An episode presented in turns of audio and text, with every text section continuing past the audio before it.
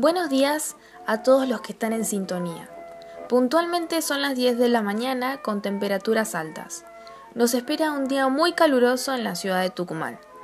La hora amerita tiempo de noticias. En esta transmisión compartiremos los hechos más relevantes ocurridos en el mundo que impactan en nuestro virreinato. Tenemos una serie de información que apenas ha llegado al puerto de Buenos Aires, así que no se despegue de nuestra radio Voces Tucumanas.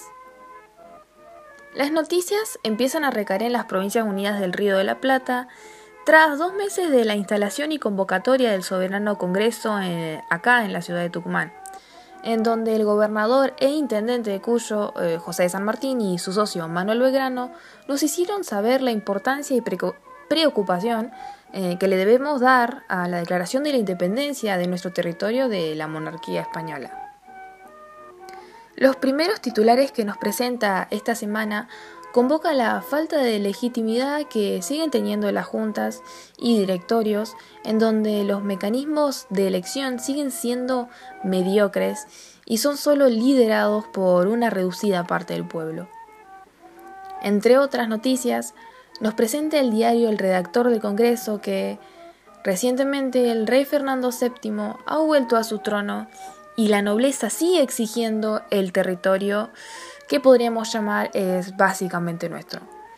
Con la ayuda de las fuerzas ultramarítimas, el rey Fernando VII de España quiere someter a sus colonias implantadas acá en América con la ayuda de la Santa Alianza, de la cual sabemos escasa información.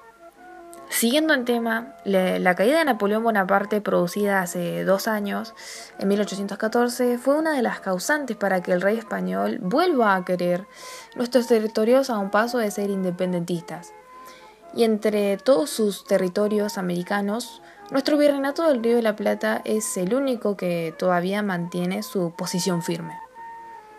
Sabemos que las complejidades se acercan más que nada por la Capitanía de Chile y por la gran cantidad de derrotas que hubo en el Alto Perú por parte de nuestro ejército. Eh, pero todos estos conflictos no solo son externos al virreinato, también sabemos que la parte litoral de nuestro territorio contra el centralismo de Buenos Aires sigue aumentando las posibilidades de que salir de estas problemáticas sean muy difícil.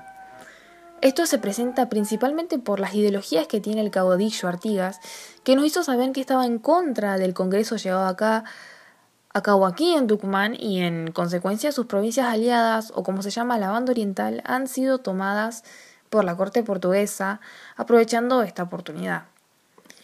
Eh, además afirmamos de que el poder que sentimos las provincias unidas por querer ser nuestros propios gobernantes ha estado siendo interrumpida debido a la restauración de las monarquías europeas que solo retrasan nuestra independencia absoluta y están complicando los planes independentistas que tiene el Congreso. Sin embargo, no todos estos dilemas actuales están siendo causantes del aplazamiento de la independencia. Como sabemos, el año pasado el pueblo del Renato se enteró acerca del acuerdo que permitió reducir nuestros intentos de revoluciones por parte de las monarquías europeas, eh, que solo intentan instaurar nuevamente el absolutismo sobre nosotros. Los titulares principales del diario El Redactor del Congreso han dicho que desde la Revolución de Mayo llevada a cabo en 1810, hace seis años, y con los distintos movimientos revolucionarios que ha traído la misma por distintas partes de nuestro continente americano, ha traído la muerte de revolucionarios internacionales, como el cura Morelos o eh, el desato de una guerra dirigida por Pablo Morillo. Sin dudas, eh, estamos pasando unos tiempos muy difíciles, querido pueblo. Agradecemos a cualquier persona que haya escuchado nuestras más recientes noticias. Sin otro particular y con todos los acontecimientos ya brindados a ustedes, a nuestros oyentes que cada día sintonizan nuestra radio, me retiro. Muchas gracias.